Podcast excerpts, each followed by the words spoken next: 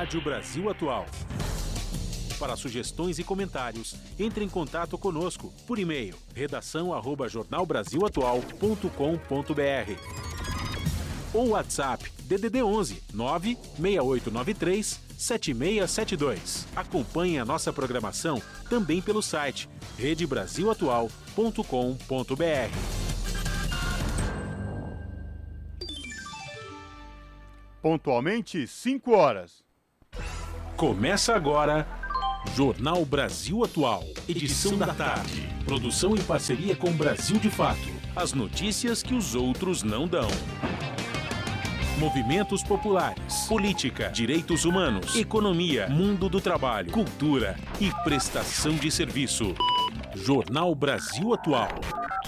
Edição da tarde.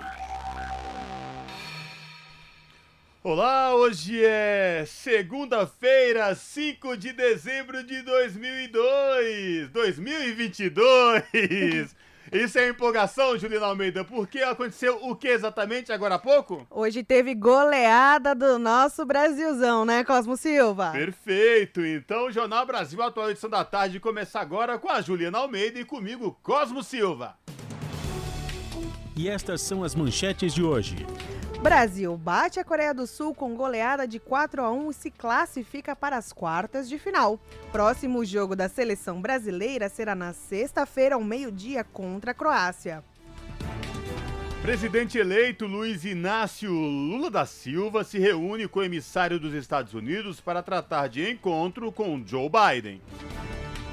PEC da transição entra na pauta do plenário do Senado na sessão de quarta-feira. Texto que está sendo analisado na CCJ ainda pode ser alterado. E Jair Bolsonaro reafirma a aliados que não passará a faixa presidencial para Lula. O presidente diz estar 100% decidido e não participará do rito oficial da posse. Vice-presidente eleito Geraldo Alckmin diz que campanha de vacinação em massa será prioridade na saúde. Em sete anos, a queda dos recursos destinados para a agricultura familiar no Brasil foi de 81%. E em 37 anos, a Amazônia perdeu quase 10% de sua vegetação natural. O dado faz parte de um mapeamento lançado na última sexta-feira. Extrema pobreza cresce quase 50% e atinge quase 18 milhões de brasileiros em 2021. Isso segundo o IBGE. São 5 horas e 2 minutos pelo horário de Brasília. Participe do Jornal Brasil Atual, edição da tarde, por meio dos nossos canais. No Facebook, facebook.com barra Rádio Brasil Atual no Instagram, arroba RA Brasil Atual. No Twitter, RA Brasil Atual. E pelo nosso WhatsApp, o número é 11 96893 7672. Você está ouvindo?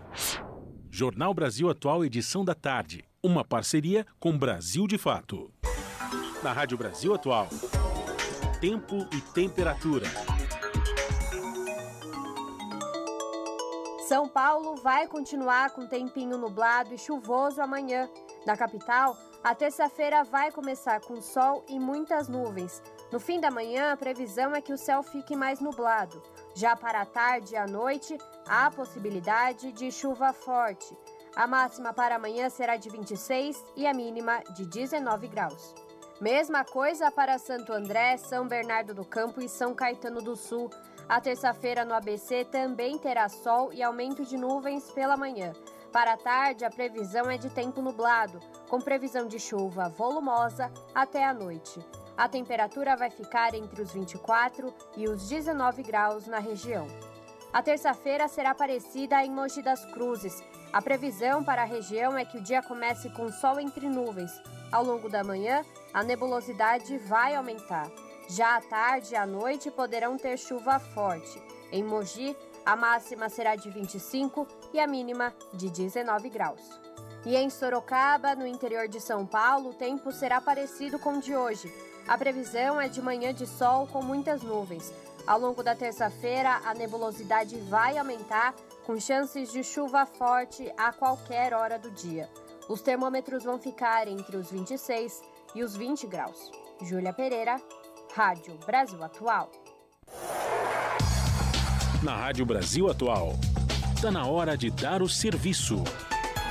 São 6 horas e 4 minutos e para surpresa geral de todos, Juliana Almeida, a CT, que é a Companhia de Engenharia de Tráfego aqui na capital, informa que neste momento, vejam só, zero quilômetro de lentidão em toda a cidade de São Paulo. Lembrando que hoje não podem circular no centro expandido veículos com finais placas 1 e 2. Trânsito, por enquanto, aqui na Avenida Paulista também muito tranquilo, sem nenhuma intercorrência nos dois sentidos, tanto da Consolação, quem vai no sentido do Paraíso. Por que será que o trânsito nas vias de São Paulo está com zero quilômetro de lentidão, Juliana? Olha, tô achando muito esquisito que não tem ninguém na rua, ninguém tá fazendo nada, ninguém tá pegando carro. Eu acho que tá todo mundo comendo um petiscozinho aqui, tomando uma original, viu, Cosmo Silva? E o metrô tá informando que todas as suas linhas estão operando normalmente. Então, quem já tá saindo no bar para ir para casa ou quem tá saindo de um bar para ir para outro bar, vai tranquilamente. Já na CPTM, a linha Jade está com operação parcial para o serviço expresso, então está temporariamente suspensa. E como é que está a situação da Ecovias Cosmo Silva? Juliana Almeida e ouvintes da Rádio Brasil Atual, neste momento, a Ecovias, a concessionária que administra o sistema Anchieta Imigrantes, informa que as duas rodovias, tanto para quem sai de São Paulo rumo à Baixada Santista, como quem vem da Baixada rumo ao ABC e à capital, tanto pela Anchieta como rodovia dos imigrantes, trânsito tranquilo, sem nenhum, é, sem nenhum momento de congestionamento, de lentidão, mas a Ecovias faz uma recomendação aos motoristas, porque chove no trecho de serra e tem pouca visibilidade, tá? Portanto, trânsito tranquilo, mas muita atenção, porque chove no trecho de serra. Alô galera, aqui é o Fred04 do Mundo Livre SA. Você está ouvindo a Rádio Brasil Atual 98.9 FM. Aqui você vai sacar as notícias que as outras não dão e as músicas que as outras não tocam. Participe da programação pelo WhatsApp 968937672. Beijão. 18 horas e 7 minutos. E vamos para mais um boletim da Copa do Mundo no Catar. Acabou agora há pouco o jogo entre Brasil e Coreia do Sul.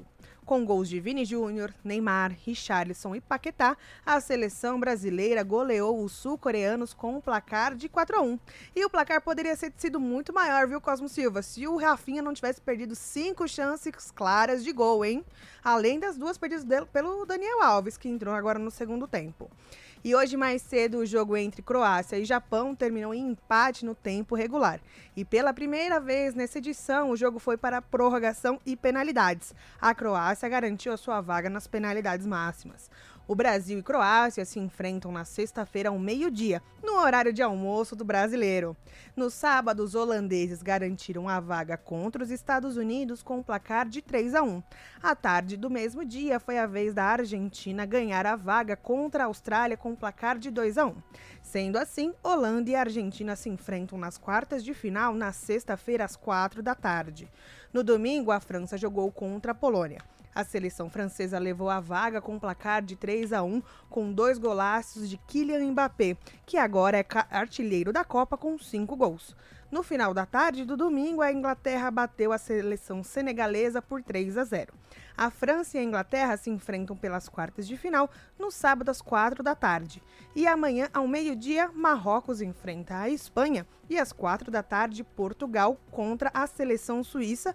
E aí, Cosmo Silva, qual vai ser o placar na, do jogo do Brasil na sexta-feira, já que a, ninguém acertou o bolão novamente aqui na Rádio Brasil Atual. Por pouco, Rafael Garcia não levou todo o bolão, mas faltou um gol dos, dos sul-coreanos, né? A gente vem brigando. Aliás, você acertou no primeiro jogo o bolão, depois disso não acertamos. Eu hoje, por exemplo, coloquei 3 a 0 4 a 1 a minha, uh, meu palpite para o jogo das quartas Brasil e Croácia, eu vou de 3 a 1 pro Brasil na sexta-feira, Juliana. Eu acho que vai ser um pouco sofrido, eu tô garantindo uns 2 a 0 ali, porque a gente tem que enfrentar o Luca Modric, né? Então vai ser puxado. Amanda Nicole, e você, qual o seu palpite para o jogo de sexta-feira entre Brasil e Croácia pelas quartas de final da Copa do Mundo? Vai ser jogo difícil.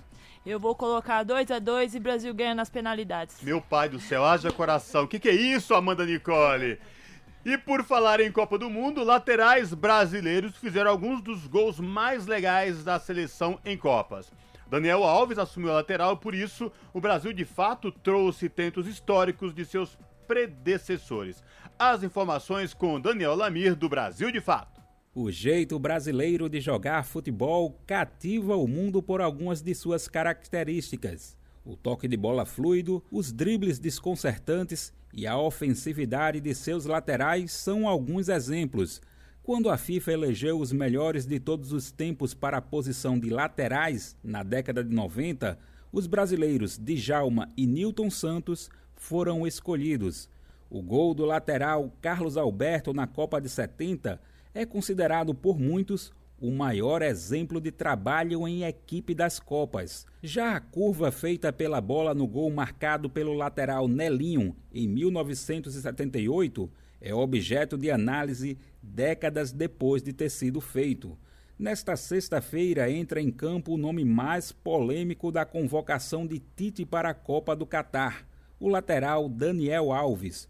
Por isso, o Brasil de fato listou alguns dos gols mais bonitos, importantes ou inesperados marcados por jogadores brasileiros dessas posições em Copas. Na versão online no site brasildefato.com.br, você pode conferir ou relembrar os seguintes gols. Do lateral esquerdo branco em 1994 nos Estados Unidos, do lateral direito Nelinho em 78 no Mundial da Argentina, do também lateral direito Josimar em 1986 no México, de Carlos Alberto em 1970 também no México, de Newton Santos em 1958 na Copa da Suécia, de Júnior em 82 na Copa da Espanha, de Maicon em 2010 na Copa da África do Sul e de Marcelo em 2014 na Copa realizada aqui no Brasil.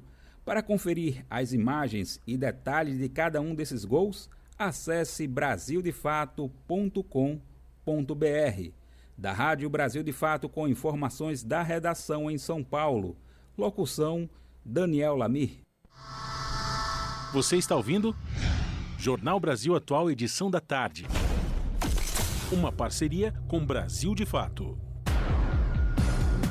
Jornal Brasil Atual, edição da tarde, são 18 horas e 12 minutos.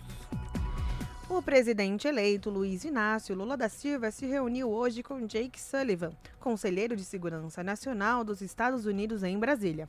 O encontro durou cerca de duas horas. Um dos propósitos da conversa com os emissários do governo norte-americano é acertar detalhes para o encontro entre Lula e o presidente dos Estados Unidos, Joe Biden, em Washington, antes da posse do presidente brasileiro eleito, que acontece em janeiro. O governo americano descreveu o encontro entre Lula e Sullivan como um segmento ao telefonema de Biden a Lula após a sua vitória nas eleições. O presidente dos Estados Unidos prometeu manter o contato com Lula durante o período da transição de governo, ainda de acordo com a nota. Também na pauta dos encontros, Sullivan discutirá com os Estados Unidos e o Brasil podem continuar a trabalhar juntos para enfrentar desafios comuns, incluindo as mudanças climáticas, segurança alimentar, a promoção da inclusão, da democracia e da gestão da migração regional. Além de Lula, participaram do encontro o ex-ministro das Relações Exteriores Celso Amorim, o senador Jacques Wagner do PT da Bahia, o ex-ministro da Educação Fernando Haddad e o diretor sênior para assuntos do hemisfério ocidental do Conselho de Segurança da Casa Branca, Juan Gonçalves. São 6 horas e 13 minutos e a proposta de emenda à Constituição a PEC 32/2022, a chamada PEC da transição. É um dos quatro itens na pauta do plenário do Senado na próxima quarta-feira, dia 7.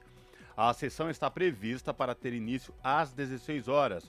O projeto foi proposto pelo governo eleito para garantir a manutenção de programas sociais, incluindo o pagamento de 600 reais do Bolsa Família, hoje como Auxílio Brasil. No governo atual, isso, é, enfim, do Bolsa Família, governo atual do Auxílio Brasil. além de aumento real acima da inflação para o salário mínimo.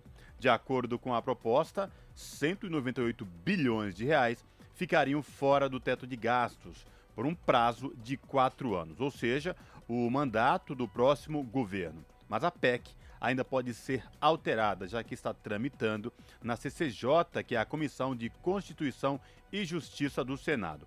O relator é o senador Davi Alcolumbre, do União do Amapá. Parlamentares fiéis a Jair Bolsonaro resistem à aprovação da PEC, sob a alegação de responsabilidade fiscal. Isso depois de o atual governo, que está em seu último mês de mandato, ter rompido o teto em 795 bilhões de reais em quatro anos. Assim, segundo a agência Senado, já foram apresentadas 19 emendas ao texto. Em uma delas, o senador Jorge Cajuru do Podemos de Goiás propõe prazo de validade de dois anos em vez de quatro.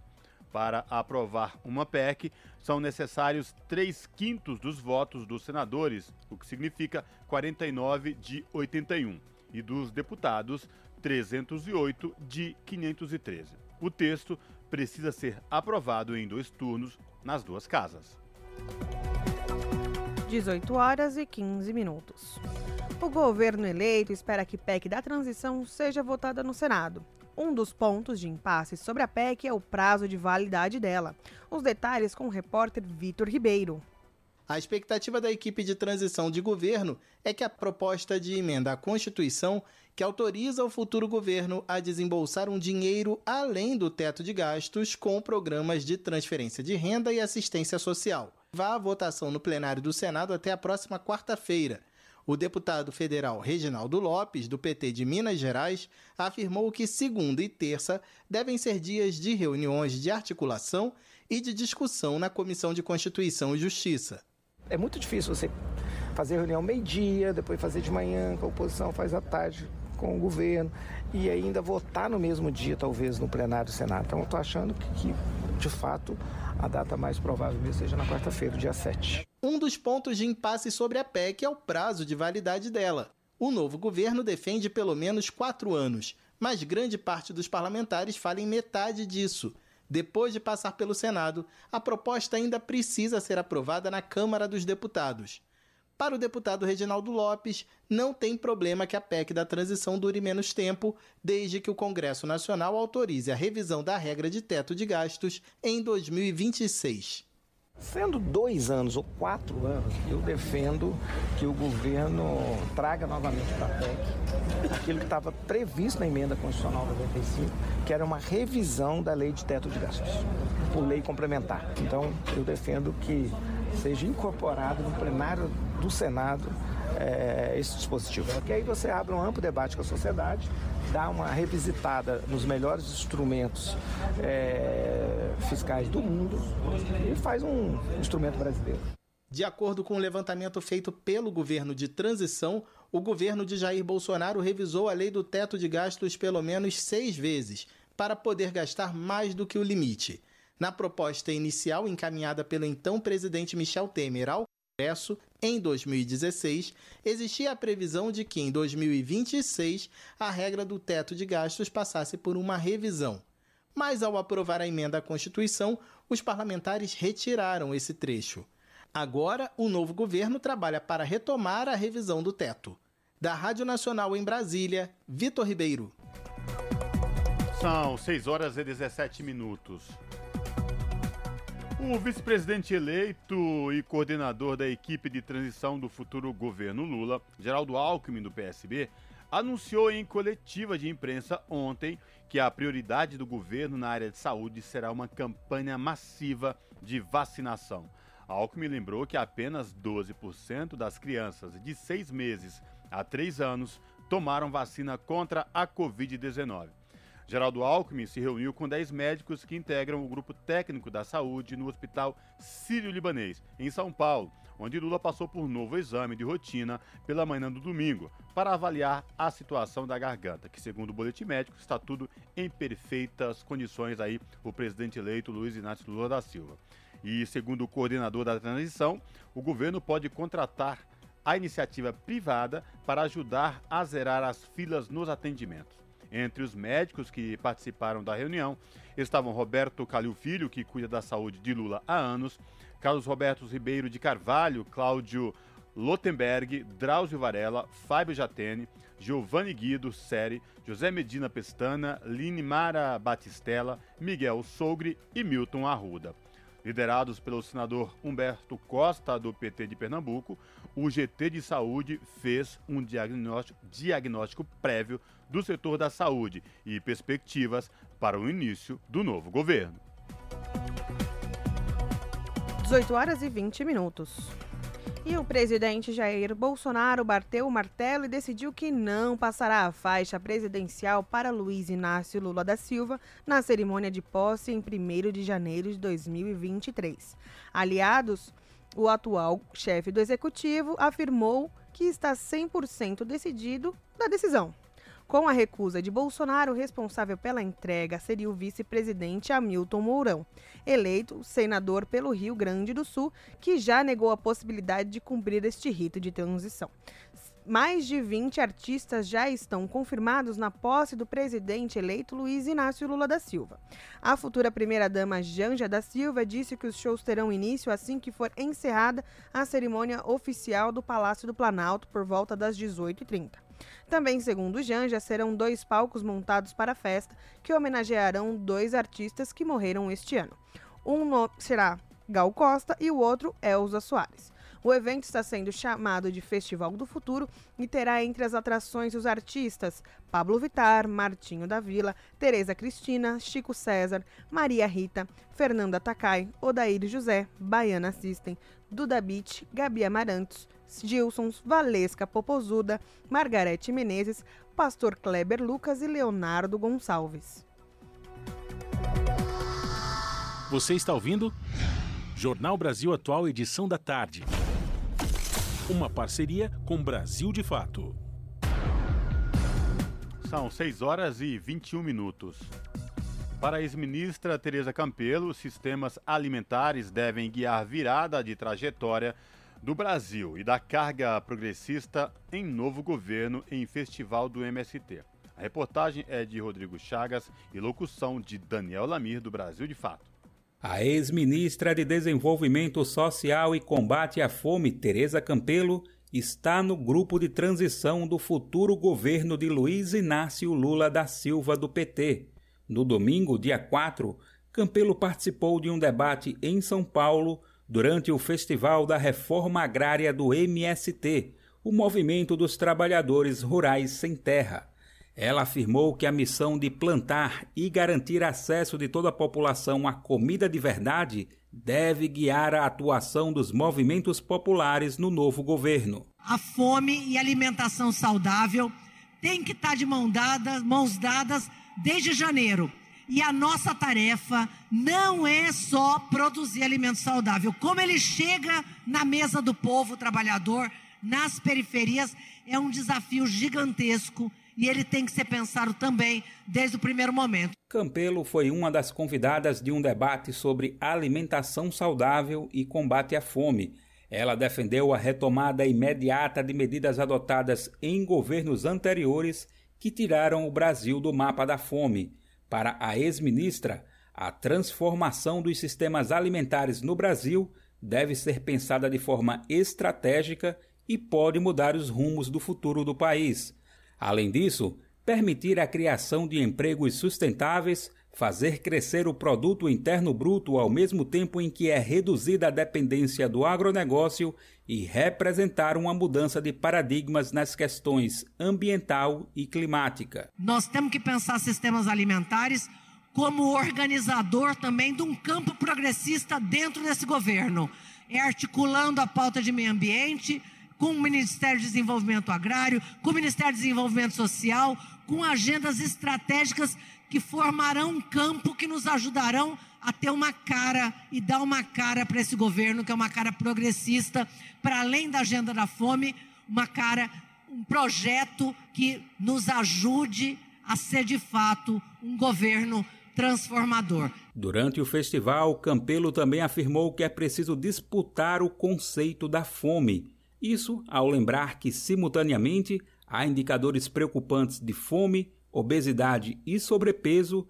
enquanto o país produz recordes de desmatamento, de produção de soja e de milho para exportação e de alimentos com venenos. A agenda de sistemas alimentares, ela tem que ser pautada. Para além de produzir, garantir acesso, nós precisamos construir uma agenda de expansão da produção de alimentos saudáveis, né? Nós temos 85% do povo no Brasil vivendo nas cidades. Então, nós vamos conseguir melhorar a nossa produção de alimentos saudáveis e o povo vai continuar comendo macarrão instantâneo e salsicha. A ex-ministra apontou que a estrutura atual de produção e comercialização de alimentos determina que na periferia não chegue uma alimentação saudável. Por isso, ela defendeu uma regulação no setor. O debate contou ainda com as presenças de Edson Leite, Fundação da Gastronomia Periférica, Preto Zezé, da Central Única das Favelas, Adriana Salai, criadora do projeto Quebrada Alimentada, e Séries Radish, agricultora e assentada no norte do Paraná. A transmissão completa está disponível na fanpage do MST no Facebook. Da Rádio Brasil de Fato, com reportagem de Rodrigo Chagas, de São Paulo. Locução: Daniel Lamir. Jornal Brasil Atual, edição da tarde, são 18 horas e 26 minutos. Em sete anos, a queda dos recursos destinados para a agricultura familiar no Brasil foi de 81%. Os dados são do dossiê Disputas e Desafios do Modelo Agrário Brasileiro, lançado na semana passada no Rio de Janeiro. O levantamento ainda aponta a desigualdade na distribuição de terras e a permanência das propriedades nas mãos de homens brancos no país. Confira na reportagem de Camilo Mota. O modelo agrário brasileiro sempre foi marcado por grandes propriedades nas mãos de poucos grupos os dominantes ou políticos. Apesar dos avanços e programas dos últimos anos para o arrendamento, as terras ainda são inacessíveis para grande parcela da população e os investimentos têm sido desmontados. Em sete anos, os recursos destinados à agricultura familiar despencaram 81% no país. Eram 839 milhões de reais em 2012, frente aos 158 milhões em 2019. Os dados são do dossiê Disputas e Desafios do Modelo Agrário Brasileiro, quando novos instrumentos reforçam velhas desigualdades. O estudo foi lançado pelo Observatório de Políticas Públicas para a Agricultura e a Fundação Heinrich Ball Brasil na Universidade Federal Rural do Rio de Janeiro. Para Antônia Ivoneide, diretora nacional do MST, os cortes atingem não só os investimentos produtivos, mas beneficiamentos e industrialização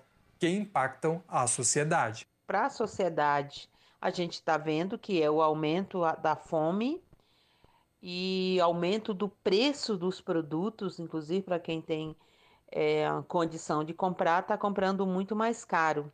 Mas há também uma falta de investimento no processo das condições de vida dos próprios agricultores. E também traz essa falta de investimento traz um impacto da falta de sucessão rural, ou seja, os jovens abandonarem o campo, fome e caristia para a sociedade do ponto de vista geral. A falta de terra também é um outro elemento em, que impacta essa questão no campo.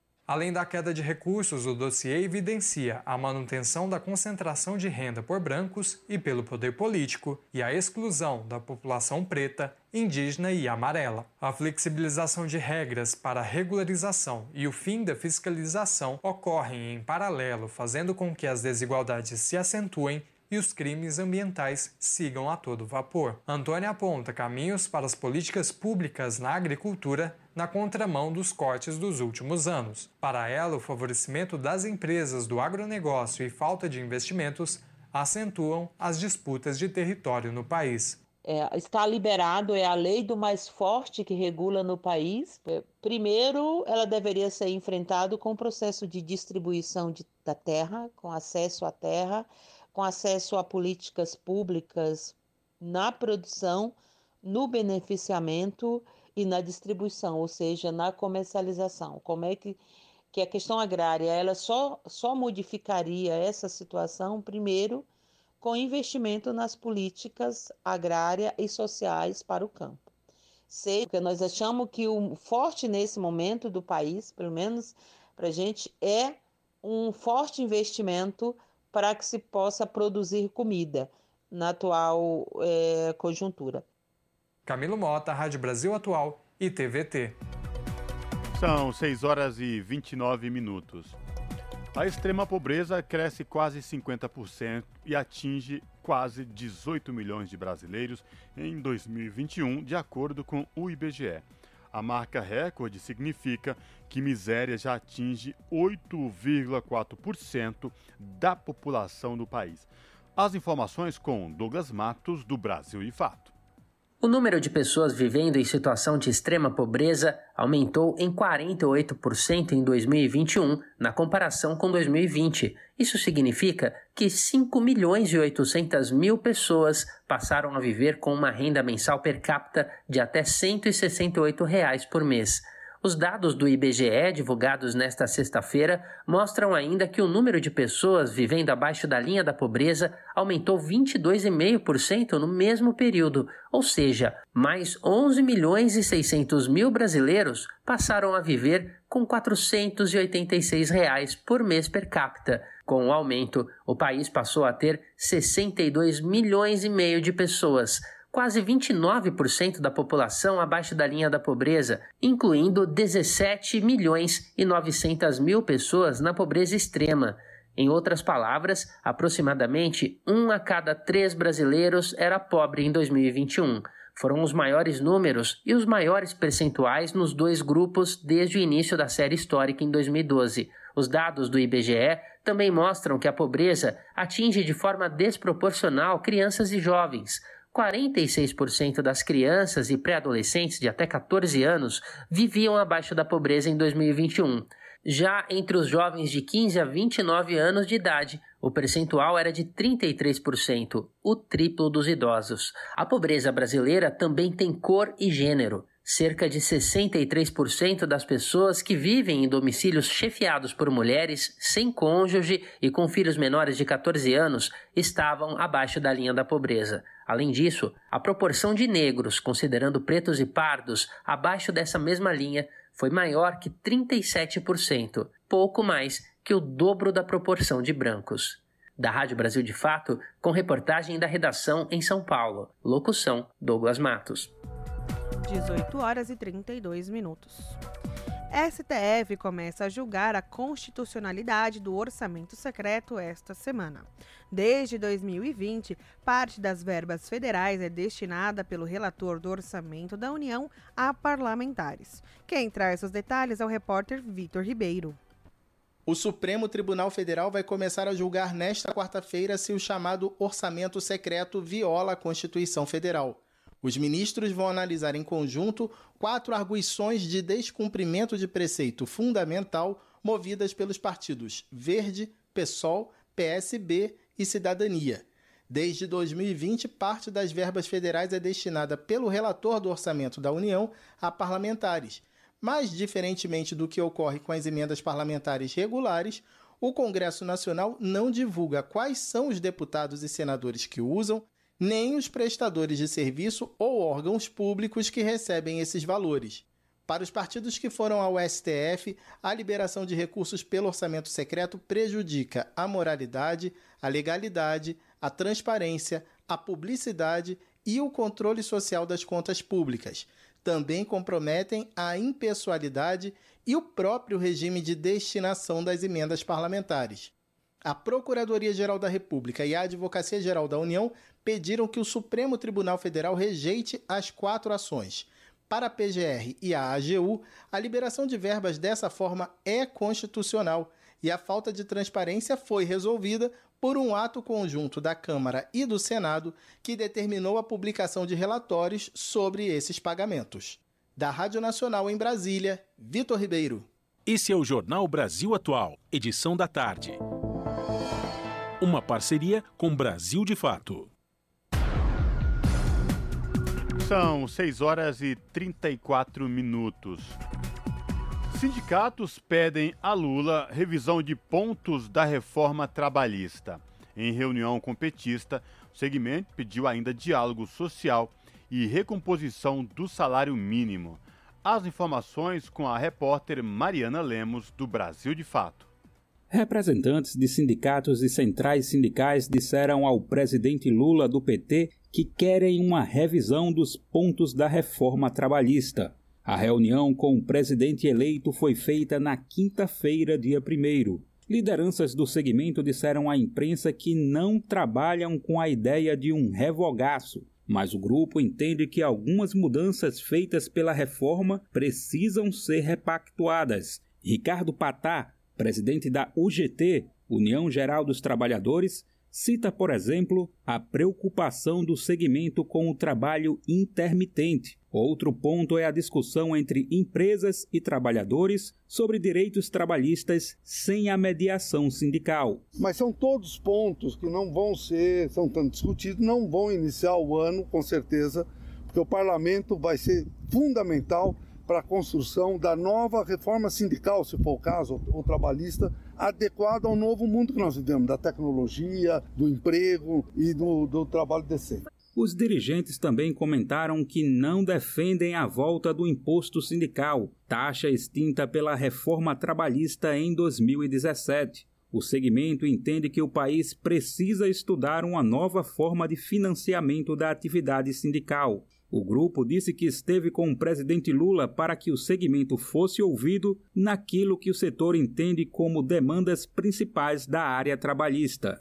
Uma das cobranças é pela recomposição do salário mínimo, atualmente imerso em um cenário de redução do poder de compra da classe trabalhadora. O presidente do Sindicato dos Metalúrgicos do ABC, Moisés Celerges, disse que as preocupações com os problemas gerados pela reforma da Previdência de Bolsonaro também foram levadas ao presidente eleito.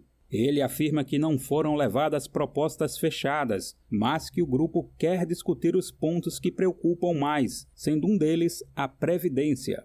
Nas palavras de Moisés Celerges, tem trabalhador hoje que não tem benefício previdenciário nenhum. O presidente do Sindicato dos Metalúrgicos defende o desenvolvimento de uma ideia que contemple os trabalhadores. Da Rádio Brasil de Fato, com reportagem de Cristiane Sampaio de Brasília. Locução: Daniel Lamir. Jornal Brasil Atual, edição da tarde. São 18 horas e 37 minutos. E a ANEL mantém bandeira verde em contas de luz. A estimativa média de aumento em 2023 é de 5,6%. A bandeira verde sinaliza que os reservatórios de água para produção de energia estão equilibrados com o consumo. Quem traz as informações é a Mariana Lemos, do Brasil de Fatos. A Agência Nacional de Energia Elétrica anunciou que a bandeira tarifária que orienta a taxa da conta de luz vai continuar na cor verde neste mês de dezembro. Isso significa que novamente não haverá acréscimo ao valor de consumo das contas de energia elétrica. A bandeira verde sinaliza que os reservatórios de água estão equilibrados e por isso não requer taxa adicional que é aplicada quando a cor amarela ou vermelha entram em vigor. A ANEEL está mantendo a bandeira verde desde a abril deste ano. Porém, se com a chegada do verão os reservatórios começarem a baixar, a bandeira amarela poderá ser acionada. Se a queda persistir, pode entrar em vigor a vermelha, responsável pela taxa mais alta. A agência estima que no ano que vem a conta de luz vai aumentar cerca de 5,6%. O reajuste que deverá ser aplicado por cada distribuidora de energia ainda depende de cada empresa. O cálculo considera, entre outras coisas, o valor da inflação acumulada na data que cada concessão completa aniversário. Segundo a ANEEL, os reajustes podem variar de aproximadamente 14% a 4%, a depender das distribuidoras. De São Paulo, da Rádio Brasil de Fato, Mariana Lemos. Jornal Brasil Atual, edição da tarde, são 6 horas e 38 minutos. Projeto garante transporte gratuito em dia de eleição. Segundo o senador Alessandro Vieira, do PSDB de Sergipe, neste ano, mais de 25 milhões de brasileiros deixaram de votar em cada turno por falta de transporte. As informações com Yara Farias Borges, da Rádio Senado. De autoria do senador Alessandro Vieira, do PSDB sergipano, o projeto obriga a União a custear o transporte gratuito em todo o país nos dias de eleições gerais para presidente e vice-presidente da República, governadores e seus vices, senadores, deputados federais e estaduais. Já garantido pela Justiça Eleitoral para a zona rural, a proposta estende o benefício a todos os transportes coletivos de linhas regulares do país. Ao lembrar que oferecer condução de eleitores ao local de votação é crime eleitoral, o autor defendeu que o poder público forneça o transporte, sem suspeita de favorecimento a candidatos. Para Alessandro Vieira, a ausência às urnas por falta de condições de deslocamento é uma injustiça com os menos favorecidos e argumentou que, com a abstenção, também não será refletida a vontade popular no resultado das eleições. Esse projeto tem um objetivo simples, que é garantir que o cidadão possa participar da democracia através do voto. A garantia custeada pela União do transporte gratuito vai permitir que as pessoas de menor condição possam participar livremente. É a democracia sendo reforçada. O índice de abstenção nas eleições deste ano foi em torno de 20% em cada turno, ou seja, cerca de 25 milhões de eleitores não votaram. Considerando o valor médio das passagens, a gratuidade nos transportes públicos este ano teria um custo aproximado de 233 milhões de reais. Essa despesa, sugere Alessandro Vieira, poderá ser custeada com a redução de gastos tributários em setores não essenciais. A proposta ainda será discutida e votada nas comissões temáticas. Da Rádio Senado, Yara Farias Borges. Jornal Brasil Atual, edição da tarde, são 18 horas e 41 minutos. E os mais pobres continuam sem acesso à internet, apesar de crescimento da rede. De Nova York, quem traz as informações é a repórter Ana Paula Loureiro, da ONU News. O custo dos serviços de internet caiu lentamente em todo o mundo este ano, de acordo com o novo relatório global anual sobre o estado da conectividade digital da União Internacional de Telecomunicações. O documento mostra que a internet se tornou mais acessível em todas as regiões do mundo e entre todos os grupos de renda, mas os mais pobres continuam sem acesso ao serviço. A UIT lembra que o custo continua sendo um grande obstáculo, especialmente em economias de baixa renda. A atual situação econômica global, com alta inflação, aumento das taxas de juros e profunda incerteza, pode levar o desafio de estender o alcance da internet nessas regiões.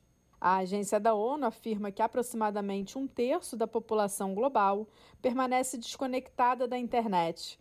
O número foi uma melhoria em relação a 2021, mas revelou uma estabilização dos fortes ganhos de conectividade obtidos durante o início e o auge da pandemia de Covid-19.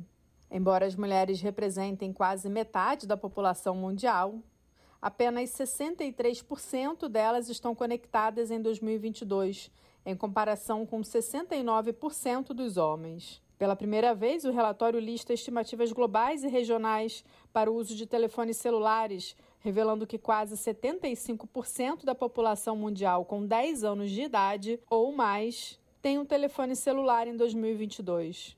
Os aparelhos são a porta de entrada mais comum para o acesso à internet. De acordo com a pesquisa, jovens de 15 a 24 anos são a força motriz da conectividade, com 75% deles em todo o mundo com acesso à internet, acima dos 72% em 2021. O uso pelo restante da população é estimado em 65%.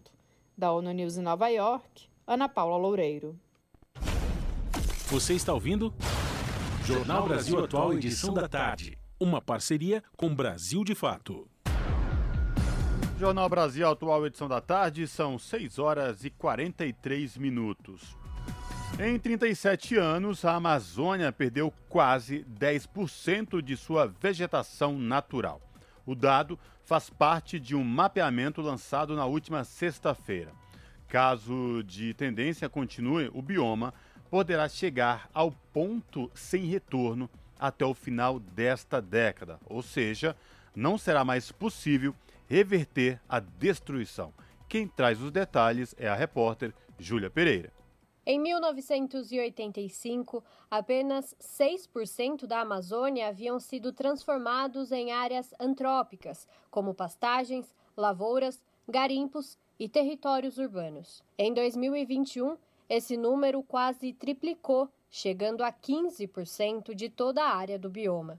A perda foi de quase 10% da vegetação natural no período. É o que mostra um mapeamento feito entre a Rede Amazônica de Informações Socioambientais Georreferenciadas e a rede Map Biomas. A Amazônia se estende por nove países da América Latina e a sua destruição varia entre um e outro. No Suriname, na Guiana e na Guiana Francesa, por exemplo, a perda de vegetação natural foi de apenas 1,6% em 37 anos, mas no Brasil foi de 19% no mesmo período. Segundo os especialistas, o percentual de destruição da Amazônia no Brasil está próximo de um ponto sem retorno, calculado entre 20% e 25%. Se a tendência não for interrompida, a reversão não será mais possível até o final desta década, e o bioma, um depósito natural de carbono que retarda as mudanças climáticas, poderá se tornar uma savana. Mas até lá,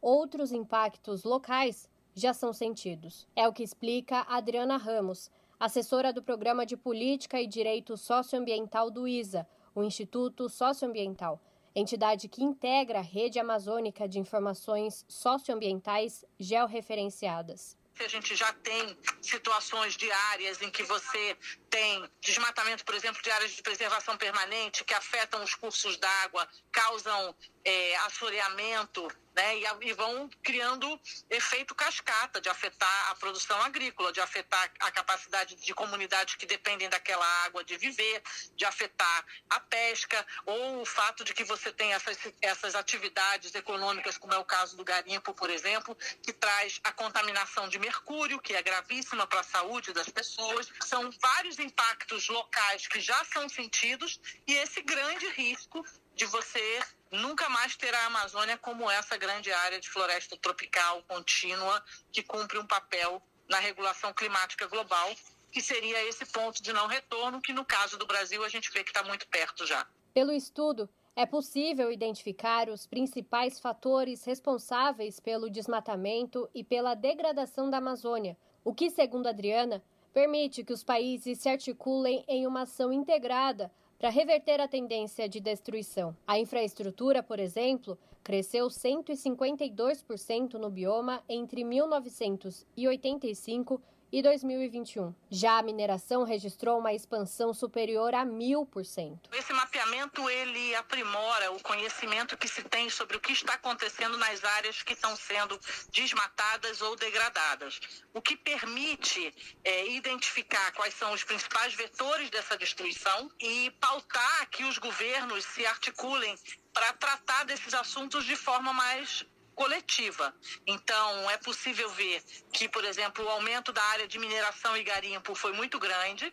Então, é preciso pensar em políticas que lidem com essa expansão de uma forma mais responsável. Da forma como o mapeamento demonstra, por exemplo, a existência de atividades é, ilegais, porque são atividades dentro de áreas protegidas, também estimula que governos passem a olhar para as questões de proteção e ações transfronteiriças de forma coletiva. Há uma expectativa de que essa articulação entre os diferentes países né, seja implementada de uma forma mais extensiva agora. Houve essa sinalização do presidente Lula de realizar uma cumbre amazônica, né? seria uma parceria com a Organização do Tratado de Cooperação Amazônica e poderia então fazer com que a gente avançasse em algumas políticas de cunho regional, porque hoje, lamentavelmente, cada país está cuidando da sua área e a gente acaba ficando sem essas políticas mais integradas, né?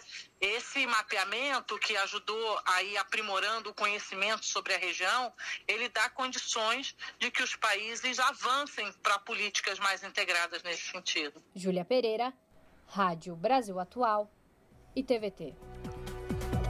Jornal Brasil Atual, edição da tarde, são 18 horas e 48 minutos. Comissão externa que investiga problemas em terras Yanomami aprova o relatório. O garimpo ilegal é uma das questões examinadas. Quem traz os detalhes é a repórter Emanuele Brasil. O Brasil registrou aumento de 172% na evolução do garimpo ilegal na terra indígena Yanomami de 2018 a 2021. Os dados estatísticos estão no relatório aprovado pela Comissão Externa da Câmara dos Deputados, criada para acompanhar a situação dos Yanomami que vivem nas terras Waikais, em Roraima. O levantamento é parte de documento da Rutucar Associação Yanomami, que fundamenta o parecer da deputada Joênia Wapchana, da Rede de Roraima. Ainda pelo estudo, com exceção do aumento do preço do ouro, os fatores que têm alavancado o garimpo nas terras indígenas estão relacionados às escolhas políticas, isto é, poderiam ter sido evitados por meio de políticas públicas que respeitassem princípios constitucionais de garantia e proteção de direitos. Nesse sentido, a relatora pediu apoio para que seja apresentada proposta de emenda à Constituição, deixando claro que somente os indígenas poderão exercer a atividade garimpeira em suas terras, sendo vedada a comercialização de recursos minerais. O aumento desenfreado do garimpo legal gera um ciclo de contaminação e violência, ameaçando a sobrevivência física e cultural dos Yanomami. Neste contexto, a insegurança alimentar, a desnutrição infantil, o péssimo quadro sanitário potencializado pela falta de posto permanente e a violência contra a mulher demonstra o quadro de extrema vulnerabilidade e a violação do direito de permanecer em seus territórios originais em situação digna. Durante a reunião, Joênia Wapchana reagiu com indignação à operação realizada pela Polícia Federal e o Ministério Público Federal sobre suposto desvio de recursos públicos seriam destinados à compra de medicamentos para indígenas em Roraima. É muito grave porque os Yanomamis, que estão no estado de mais vulnerabilidade, além da invasão por garimpos ilegais, mas também por uma corrupção que é o desvio de recursos públicos que deveriam combater malária, deveriam estar atendendo crianças com quadro avançado de subnutrição. A suspeita é de que 30% de mais de 90 tipos de remédios fornecidos pelas empresas contratadas pelo Distrito Sanitário Especial Indígena Yanomami foram extraviados. Segundo a parlamentar, se comprovada a fraude, pode prejudicar mais de 10 mil indígenas. Da Rádio Câmara de Brasília, Emanuele Brasil. Você está ouvindo? Jornal Brasil Atual, edição da tarde. Uma parceria com Brasil de Fato.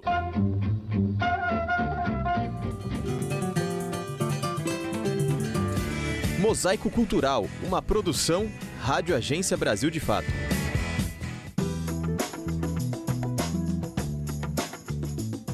Nas cidades satélites de Brasília, milhares de jovens buscam oportunidades para perseguir seus sonhos. Mas, como em qualquer grande metrópole do país, topam com muitos obstáculos e poucas portas abertas. Um roteiro que o projeto social Jovem de Expressão tenta transformar em Ceilândia, uma das regiões mais pobres do Distrito Federal. Desde 2007, a Praça do Cidadão abriga a iniciativa, sem deixar de ser um ponto de encontro na Ceilândia Norte. Max Maciel, recém-eleito deputado estadual pelo PSOL, relembra os primórdios do projeto. Desde que a gente entrou, você percebe que a comunidade é, é, usou mais. Você não tinha banco naquela praça, né? Você não tinha estrutura. Hoje tem ainda muita dificuldade? Tem, porque a gente não pode substituir o Estado em algumas tarefas, né?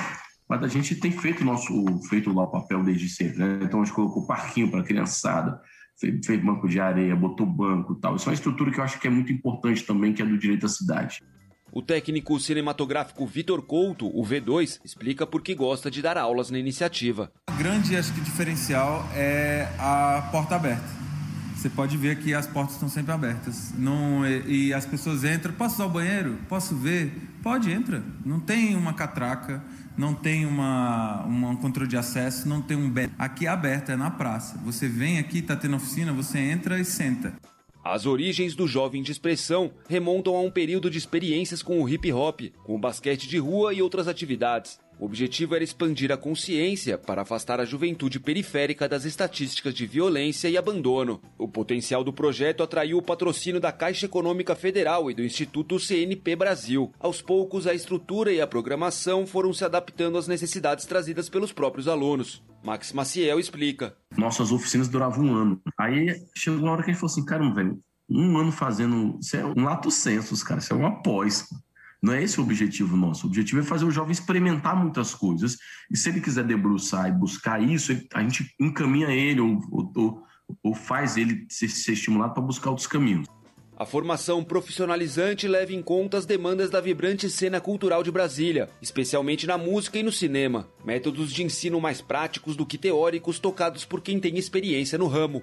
Atualmente, o espaço oferece sete oficinas, aulas de idioma, empreendedorismo, além de abrigar cineclubes e festivais.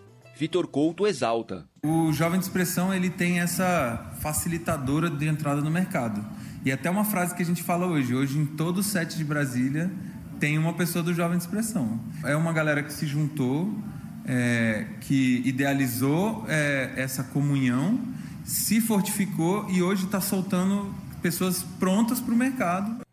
Aluno de cursos audiovisuais, Steven Brito já experimentou outros temas. Estou me formando né, em alguns cursos aqui agora de audiovisual.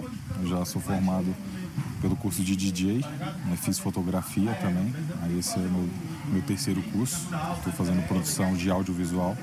Tipo, como foi, é um curso gratuito, né? Que, tipo, de apoio aos jovens de periferia, né? Muito, tipo, muito importante gente daqui continuar passando é, informação para a gente daqui. Hudson de Moraes, o WD, se descobriu produtor cultural e assistente técnico de cinema. E quando a gente está na juventude é o tempo que a gente está tá tentando descobrir o que, que a gente quer, a gente nem sabe o que quer ainda, né?